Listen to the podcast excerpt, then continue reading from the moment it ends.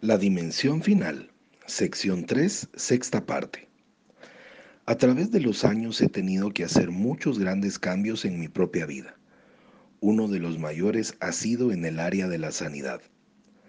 Durante los primeros 24 años, nuestra fraternidad creyó en la sanidad, pero no pusimos el mismo énfasis fuerte en la sanidad y en los milagros que estamos haciendo hoy. Pero en 1961, cuando asistí a la conferencia pentecostal mundial en Jerusalén, experimenté el poder milagroso sanador de Dios en un avance personal tan grande que produjo un gran cambio en la dirección de nuestra fraternidad. Mientras nos reuníamos en el vestíbulo, antes de una de las reuniones, una señora se me acercó. Llevaba a un hombre minusválido. Estaba en una situación penosa. Su cuerpo estaba en ángulo recto con sus piernas. Estaba tan doblado que su cuerpo estaba paralelo al piso y al caminar se apoyaba sobre un bastón con ambas manos. Ni siquiera pude ver la cara del hombre. La señora se volteó hacia mí y me dijo, Señor Shakarian, este hombre necesita su ayuda. Ella explicó que lo había encontrado viviendo en un cobertizo afuera de la ciudad. Él le había preguntado a ella si le podía ayudar a llegar al auditorio porque había escuchado que Jesús iba a sanar a la gente allí. Cuando descubrieron que todos los asientos estaban ocupados, alguien le sugirió que me hablase a mí. Mi corazón se fue hacia aquel hombrecito y decidí darle mi gafete de identificación. Cuando me puse de rodillas para poderle poner en la solapa el distintivo, escuché una voz inequívoca que me decía, Demos, debes orar por su sanidad ahora mismo. Y me respondí, ¿aquí? ¿Ahora? ¿Con el vestíbulo lleno de pentecostales llenos de poder, líderes de todo el mundo? Tú demos, aquí mismo. Yo le dije al hombre, ¿cree usted que Jesús lo puede sanar?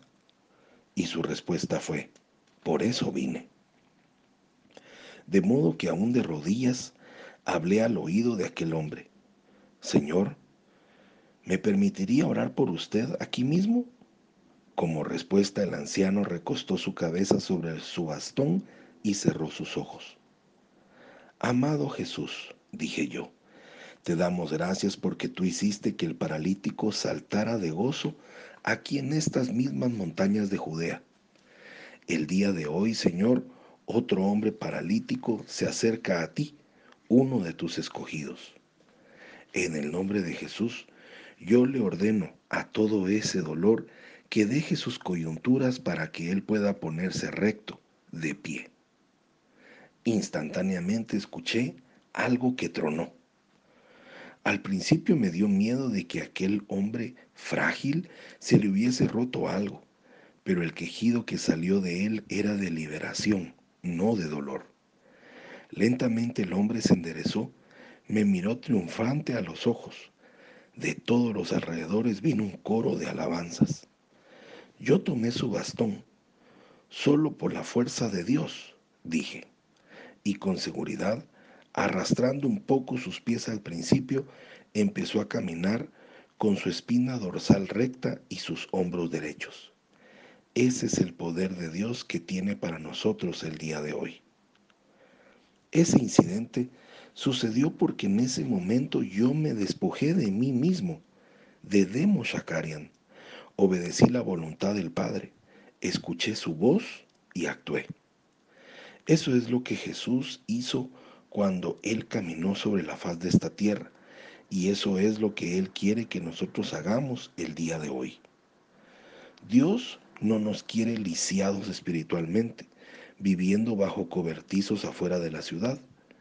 Llegar a ser uno con Jesús, podemos tirar nuestros bastones y hacer los milagros maravillosos en el nombre de Jesús, como Dios quiere que nosotros lo hagamos.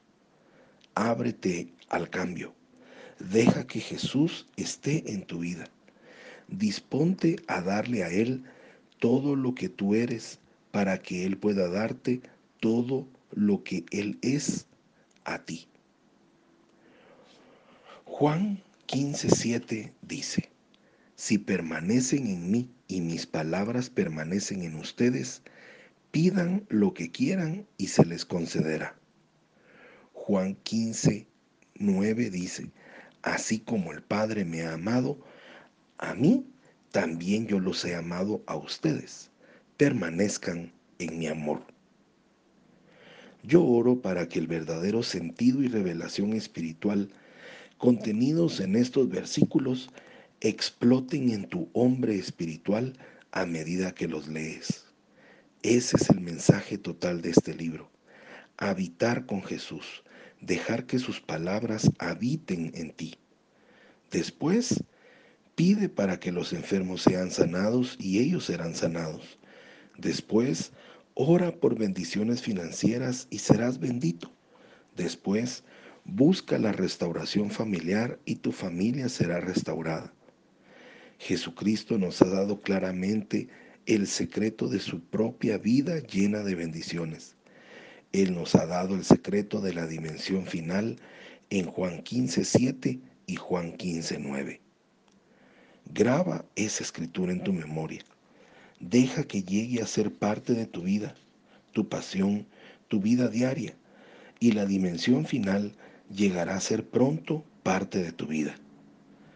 Yo creo que esta fraternidad puede caminar en la dimensión final si nosotros simplemente ponemos a un lado cualquier diferencia entre nosotros y nos rendimos totalmente a Él ahora mismo. Busca solamente una cosa, llegar a ser uno con Jesús para tener la misma relación con el Padre y con el mundo que Él mismo tuvo cuando dijo en Juan 17.8, porque les he entregado las palabras que me diste, y ellos las aceptaron. Saben con certeza que salí de ti y han creído que tú me enviaste. Y Juan 17, 18 dice, como tú me enviaste al mundo, yo envío también al mundo. Si hemos recibido las mismas palabras y la misma comisión que el Hijo recibió de Dios. ¿Qué clase de gente debemos ser nosotros? Debemos llegar a ser uno con Jesús, llenos de entusiasmo, de pasión y fe, para manifestar los dones espirituales de Dios a otros y el fervor por ir por el mundo y usar sus dones para escalar cualquier montaña, nadar cualquier corriente, cruzar cualquier desierto o derribar cualquier montaña en un esfuerzo para hablarles a todos de Jesús. Yo creo que tú quieres llegar a ser uno de los servidores escogidos por Dios en la dimensión final. Por lo tanto, ahora mismo en el Espíritu, pongámonos de acuerdo en oración para que des tu paso adelante. Repite después, Padre Celestial, te damos gracias por haber mandado a tu Hijo Jesucristo a la tierra a caminar con nosotros. Te damos gracias por enviar tu Santo Espíritu para habitar dentro de nosotros. Y ahora, Señor, te damos gracias por permitirnos llegar a ser uno contigo, para caminar en tu poder, para operar en tu sabiduría y para llevar a cabo tus milagros de tal manera que podamos ser testigos poderosos de los últimos tiempos para tu gloria. Señor, yo te pido en esta forma específica que les des el mandato a estos miembros preciosos para que deseen a ti sobre todas las cosas para que estén dispuestos a sufrir y a sacrificarse por tu gloria, para que puedan servirte en la generación de los últimos tiempos. Señor, te amamos. Señor, te alabamos. Señor, te damos toda la gloria por todo lo que tú hagas a través de esta vida. Amén. Comentario personal. Queridos amigos,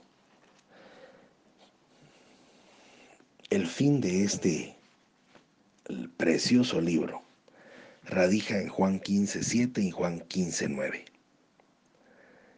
Qué linda escritura nos ha compartido de Moshakarian. Definitivamente fue dirigido por el Señor y seguramente el Espíritu Santo te ha ido revelando, recordando o restableciendo pensamientos y creencias que necesitas para tu servicio, pero sobre todo para tu vida personal. Tenemos un lindo movimiento donde poder servir a otros, donde poder llegar a otros, presentarles a Jesucristo y saber que su vida será diferente. No será la misma, será diferente. Y cada quien decidirá el camino a seguir. Nuestra tarea es presentar a ese Jesucristo vivo. Si lo estás haciendo en tu capítulo, fantástico. Si lo estás haciendo a través de una plataforma virtual hoy en día, fantástico. Si te estás poniendo a la orden de un avivamiento próximo, fantástico. Acciona. Ya Jesús nos dijo, les dejo el poder. Y tú y yo decidimos qué hacemos con ese poder. Yo he encontrado una preciosa plataforma en esta organización. Una organización sencilla.